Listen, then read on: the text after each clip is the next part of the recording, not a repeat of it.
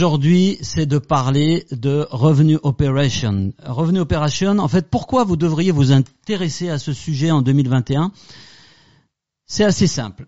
On a un constat, c'est que, j'en ai parlé il y a quelques semaines dans un des précédents lives, on se rend compte que euh, la génération de leads telle qu'on a pu la pratiquer, le marketing, les opérations commerciales telles qu'on a pu les pratiquer pendant euh, des années, euh, ben, ça génère de moins en moins de résultats et c'est de plus en plus compliqué.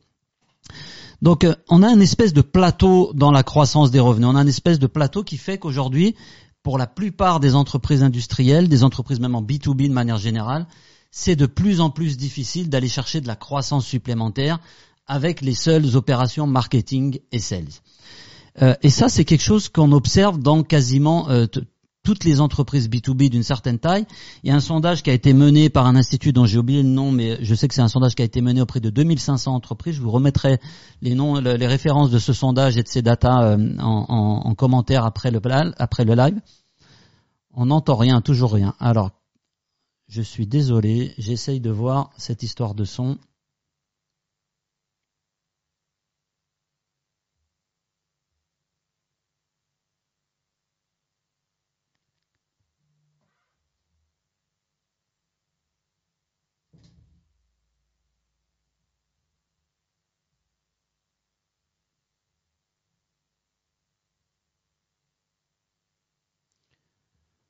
Normalement, ça devrait aller mieux là.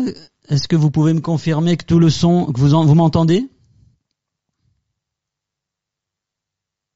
Donc c'est bon. Alors, euh, ceux qui nous rejoignent, il y a un petit problème de son au démarrage. Toutes mes excuses encore. Donc je reviens à mon sujet. On parle revenu opération. Un plateau, un plateau dans la croissance aujourd'hui. On a de plus en plus de mal à générer, à aller chercher de la croissance. On en a parlé déjà ici dans, on, en a parlé ici dans notre notre dernier live difficile de générer des leads, de plus en plus compliqué quand tout le monde se met à faire de la génération de leads, quand tout le monde mise sur les mêmes leviers, eh ben il y a une espèce de bruit de fond et on a beaucoup de mal à générer à générer du business derrière. Donc ça c'est le premier constat, un plateau qui fait que les leviers traditionnels de génération de revenus, euh, de croissance du revenu dans des entreprises industrielles sont de plus en plus compliqués ou sont de comment dire de moins en moins héroïstes, de moins en moins rentables. Le deuxième sujet euh, qui pousse un petit peu à cette réflexion autour d'équipes de, génération de revenus, d'équipes de revenue operations, c'est l'expérience client. J'en ai aussi beaucoup parlé déjà ici. La tendance de fond aujourd'hui du client, c'est que on ne veut pas se faire vendre quelque chose. Personne n'a envie de se faire vendre une solution ou un service. Et la démarche aujourd'hui, c'est de dire que les entreprises qui réussissent, je ne vais pas vous refaire tout le pitch maintenant, on a déjà enregistré des émissions là-dessus, je pourrais en reparler parce que c'est un peu mon dada, mais les entreprises qui fonctionnent aujourd'hui, les entreprises qui réussissent, celles qui sont en croissance, ce sont celles qui offrent une expérience client euh, exceptionnelle. Et je peux vous reciter le cas de Amazon, de toutes ces boîtes-là si ces entreprises-là gagnent, c'est pas parce qu'elles ont des millions, c'est pas parce qu'elles ont des produits fantastiques, c'est simplement parce qu'elles offrent une expérience qui est unique et que la manière dont elles fonctionnent aujourd'hui, la manière dont elles gagnent et dont elles génèrent des revenus, euh, c'est directement lié à la façon dont elles vendent.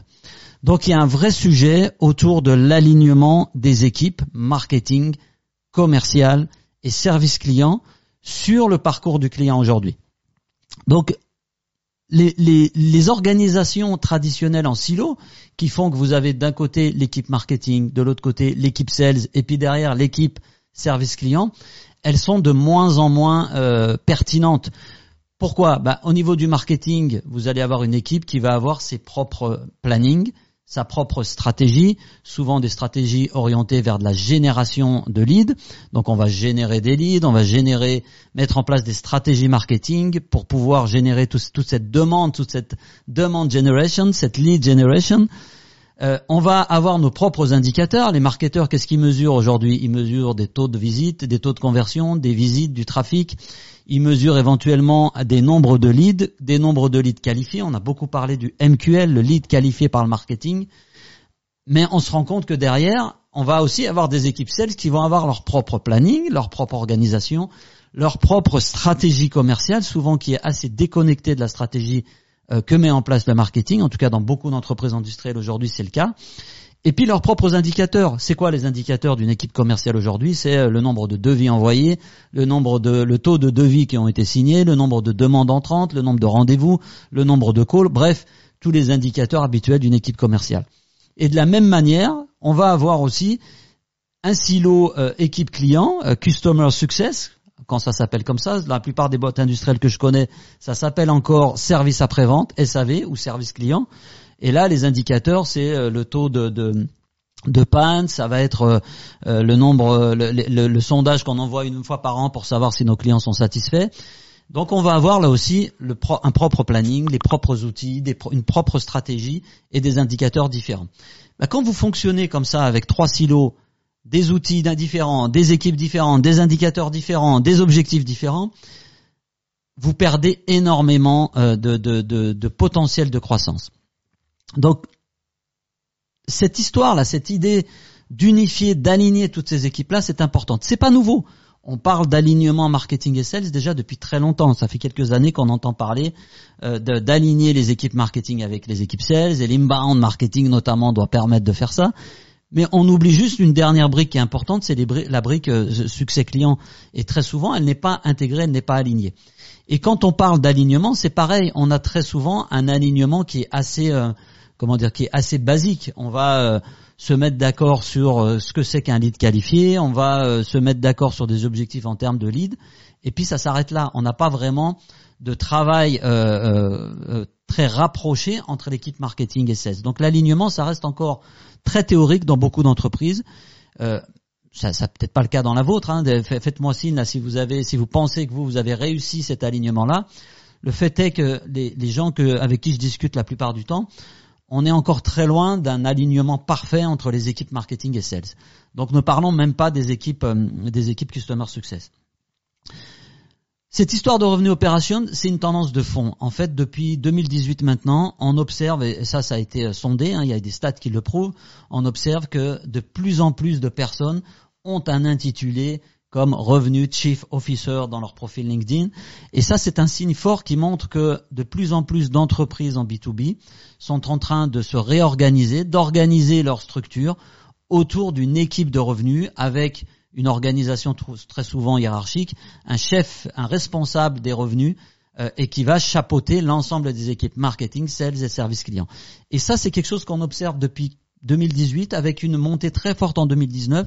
Je crois que c'était plus 35% le nombre de personnes qui se sont revendiquées appartenir à une équipe de revenus opération euh, euh, l'année dernière. Et ça, c'est quelque chose qui est un signe fort. Ça veut dire que de plus en plus d'entreprises ont pris conscience de ça. Donc c'est une tendance de fond. Et la réalité, c'est que les entreprises qui vont prendre conscience de ça avant les autres vont avoir un avantage concurrentiel qui est énorme. Ça, c'est la raison pour laquelle vous devriez vous intéresser à ça dès maintenant, parce que ça prend du temps à mettre en place. Si vous commencez à réfléchir à ce type d'organisation aujourd'hui, vous allez pouvoir être opérationnel dans les années qui vont venir, d'ici 2021, 2022, voire 2025. Et à ce moment-là, vous aurez gagné du temps. Si vous commencez à vous soucier de ça en 2025, bah, tous vos concurrents ont peut-être potentiellement déjà mis en place ce type de structure.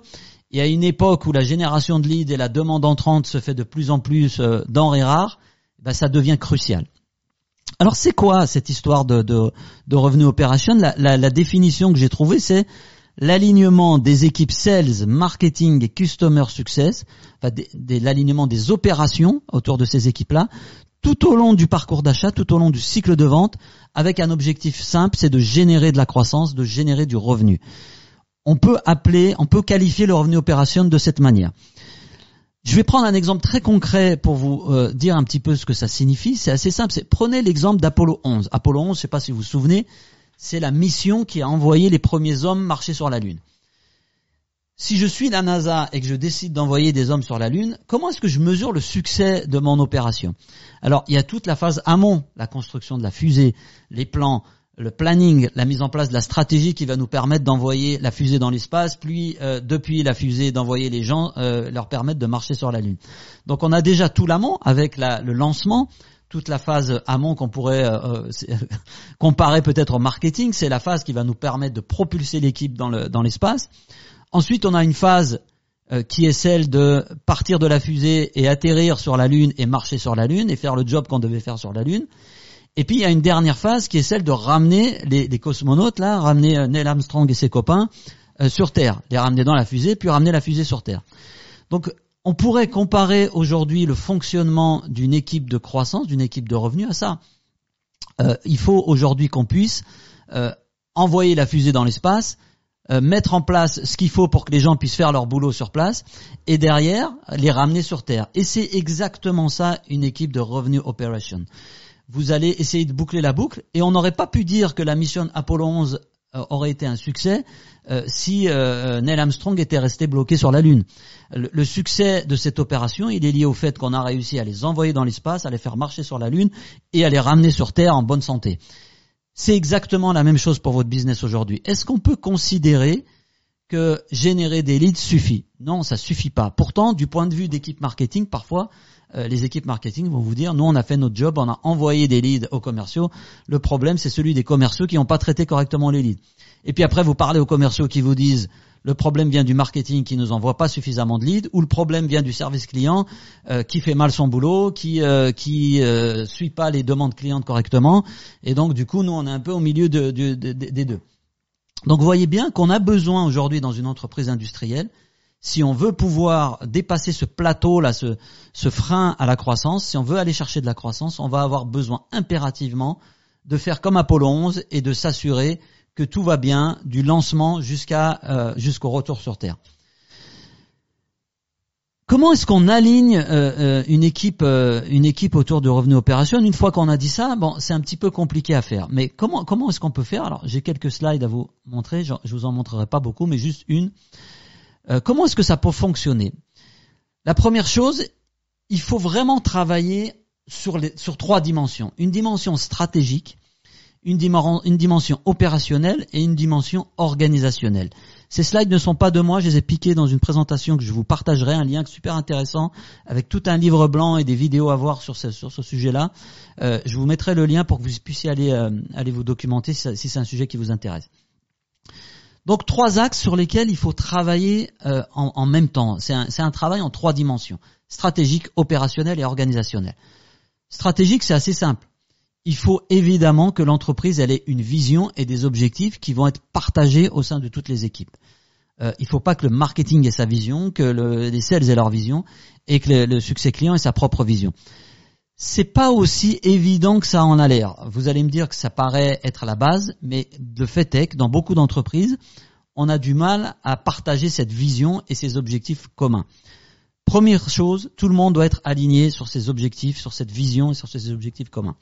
Ça, c'est au niveau stratégique. Ensuite, on va parler de l'opérationnel. Plutôt que chacun ait sa stratégie, son planning, son infrastructure, ses outils, ses équipes, ses data et sa façon de mesurer, on va essayer d'utiliser la même plateforme pour pouvoir mettre en place de manière opérationnelle des choses. Donc on définit une stratégie commune. C'est pas simplement la stratégie du marketing, puis la stratégie sales, puis la stratégie euh, la stratégie succès client. On met les gens autour de la table et on leur demande de réfléchir à une stratégie commune. Et la meilleure façon de faire ça, eh ben, c'est de partir du parcours client et de se dire bah, comment est-ce qu'on peut éliminer les frictions dans le parcours de nos clients depuis le moment où on va l'attirer jusqu'au moment où on va l'accompagner vers son succès. Une stratégie commune, un planning commun, quelles sont les différentes actions qu'on va mettre en place, à quel moment euh, du parcours, du cycle de vente on va les mettre en place.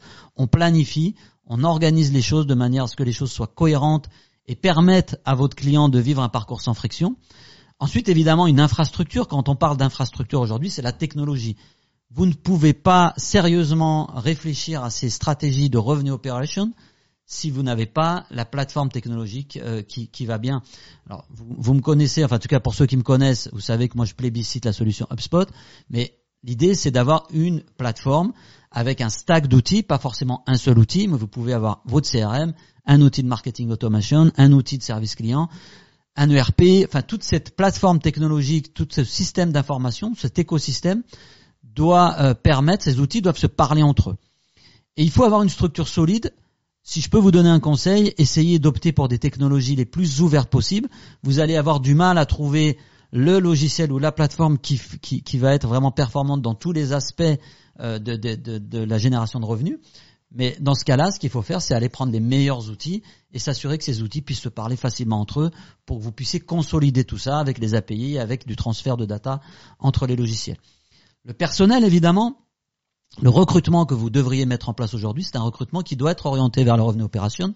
C'est-à-dire que plutôt que d'aller recruter des commerciaux terrain d'un côté et des communicants ou des marketeurs de l'autre, réfléchissez de manière globale en, essayant d'auditer un petit peu le parcours de vos clients et les leviers que vous avez en face et en essayant de voir là où ça pêche. Si aujourd'hui les principales griefs ou les principales frictions du parcours d'achat de vos clients se situent plutôt au niveau du service après-vente, du succès client, bah c'est peut-être là qu'il faut recruter plutôt que d'aller recruter de nouveaux commerciaux pour générer plus de business.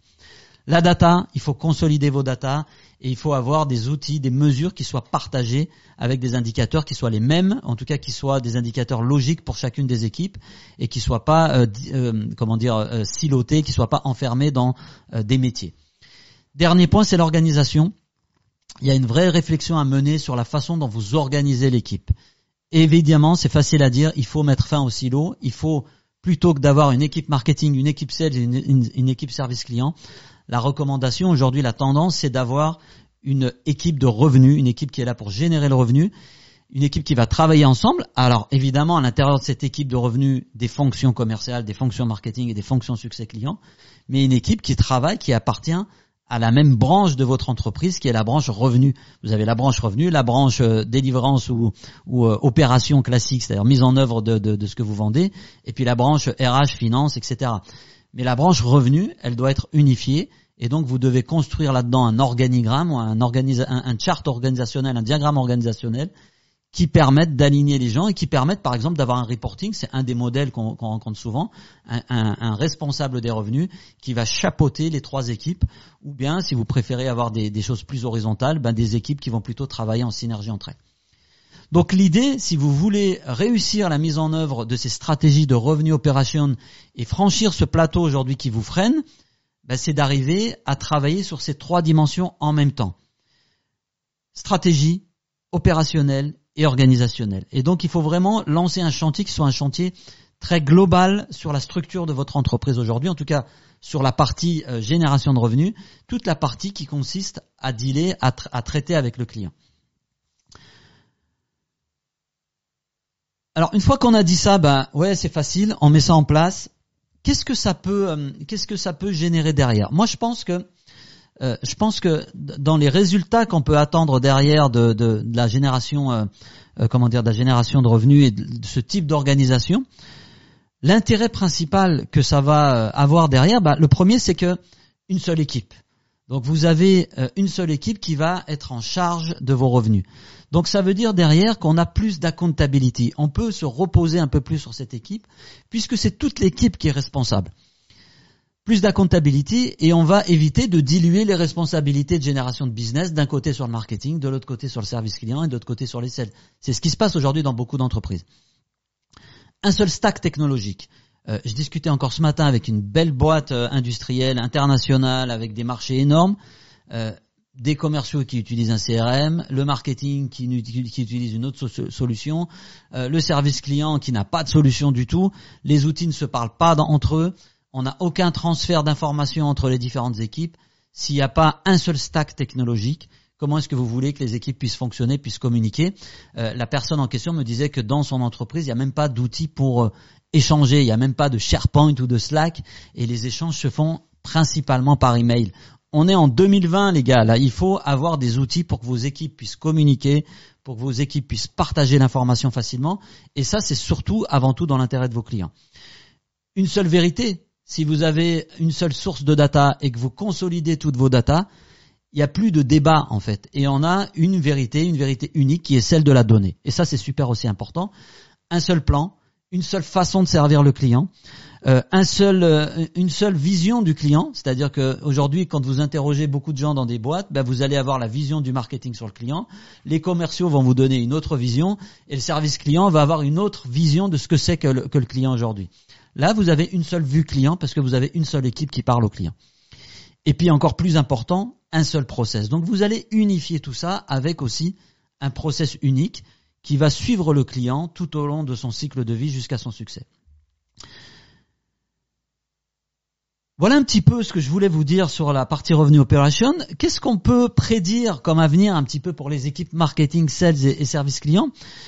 Moi, je vous donne mon avis. Je pense qu'au niveau marketing, ce qu'on va voir se profiler, ce qu'on voit se profiler de plus en plus quand on met en place ce type de structure de revenu operation, quand on unifie les équipes sur le parcours client, sur l'expérience client, ben on voit que le lead finalement va disparaître. C'est-à-dire que ça va plus être l'unité de mesure du succès de vos opérations marketing. Ce qui va permettre de mesurer le succès de vos opérations marketing, c'est l'ouverture d'opportunités. Et ça, c'est un changement qui est important, c'est-à-dire qu'on va pouvoir enfin lier le, retour sur investissement du marketing à des opportunités concrètes. Quelque chose aussi qui est intéressant quand vous mettez euh, euh, ce type de, stratégie en place, c'est qu'il n'y a plus de débat sur l'attribution. Et on va pouvoir tracer l'attribution des revenus euh, en de la première touche jusqu'à la dernière touche. Je prends un exemple très concret. Quand vous jouez au foot, euh, l'attaquant qui marque un but, c'est le fruit d'un certain nombre de passes entre différentes personnes dans son équipe. Et ça peut venir du gardien qui fait une passe à un arrière, qui fait une passe au milieu, et qui, qui fait une passe à l'avant-centre, qui marque le but. Euh, ça fonctionne comme ça. À qui est-ce qu'on attribue le but la plupart du temps? Effectivement à l'attaquant qu'on pourrait comparer au commercial aujourd'hui. Mais si le, le, le milieu n'avait pas fait la bonne passe, on n'aurait pas eu de but non plus. Donc on sait qu'aujourd'hui, marquer un but, c'est le travail de toute une équipe, et c'est important de pouvoir mesurer aussi l'attribution, de pouvoir mesurer quelles sont les touches dans le parcours client qui ont eu une influence dans la signature derrière du contrat.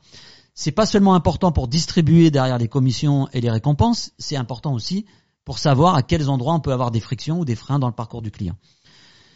Au niveau des sales, ce que ça va impliquer, c'est que on va avoir de plus en plus une place importante pour l'intelligence artificielle, pour la data, pour les outils d'aide à la vente. Et ça, c'est quelque chose qui est bien, c'est que les commerciaux vont enfin pouvoir faire autre chose que de l'administratif et vont pouvoir se concentrer sur la vente.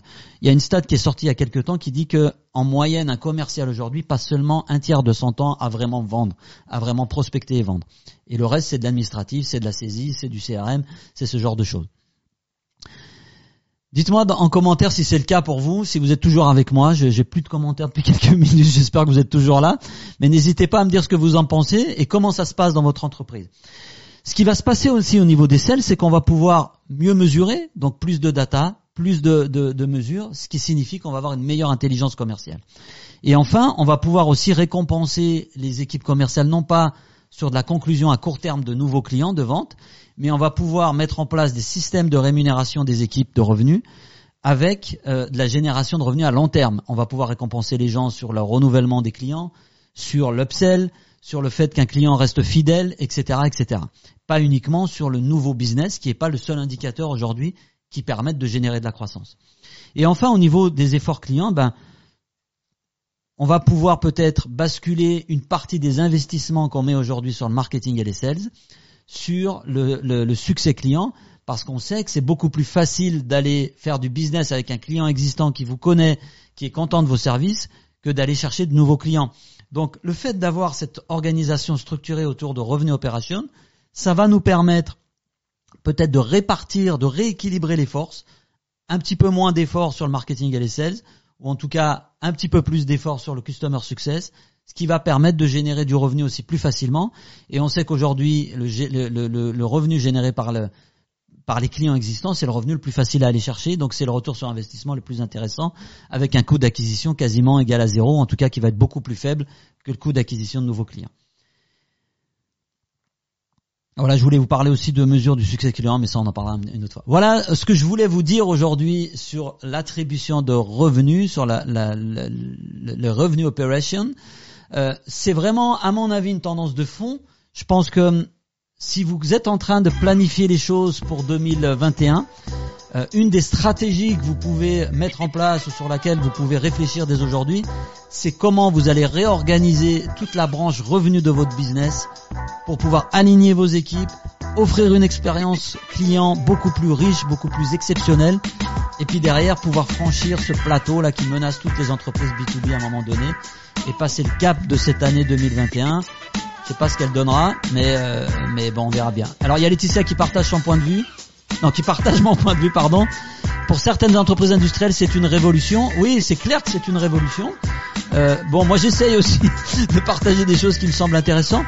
C'est quelque chose, les revenus opérations, qu'on voit de plus en plus, euh, qui, qui, de mon point de vue, apparaît beaucoup dans les entreprises de la tech. C'est beaucoup plus facile pour elles, c'est des startups, elles construisent from scratch leurs équipes, donc c'est plus facile quand vous démarrez. C'est clair que ça nécessite un accompagnement au changement qui est très très important. Moi, je partage ton point de vue là-dessus, Laetitia. Et, et, euh, et, et, et c'est pas aussi facile que ce que j'ai décrit là. Mais si vous avez ça en tête et que vous avez la vision et que vous savez par quel euh, bout il faut prendre le truc, c'est quelque chose qui va se planifier de mon point de vue sur plusieurs années potentiellement. Le temps de mettre en place la technologie, le temps de pouvoir euh, euh, unifier un peu tout ça. Je vais vous laisser parce que j'ai un pari qui est de tenir mes lives dans 30 minutes. On est à 30 minutes pile. Désolé pour les petits, les petits aléas techniques au démarrage. Il n'y avait pas de son. Il semble que les choses soient revenues dans l'ordre. Merci beaucoup à vous. N'hésitez pas à commenter, à partager votre point de vue sur ce que je vous ai raconté là. J'ai pas la prétention d'avoir euh, la science infuse et d'avoir la d'avoir raison, tout simplement. Vous nous suivez aussi, vous voyez là, attendez sur le côté, non c'est de l'autre côté qu'il faut que je fasse. Voilà, revenu euh, industriel gauche, pardon.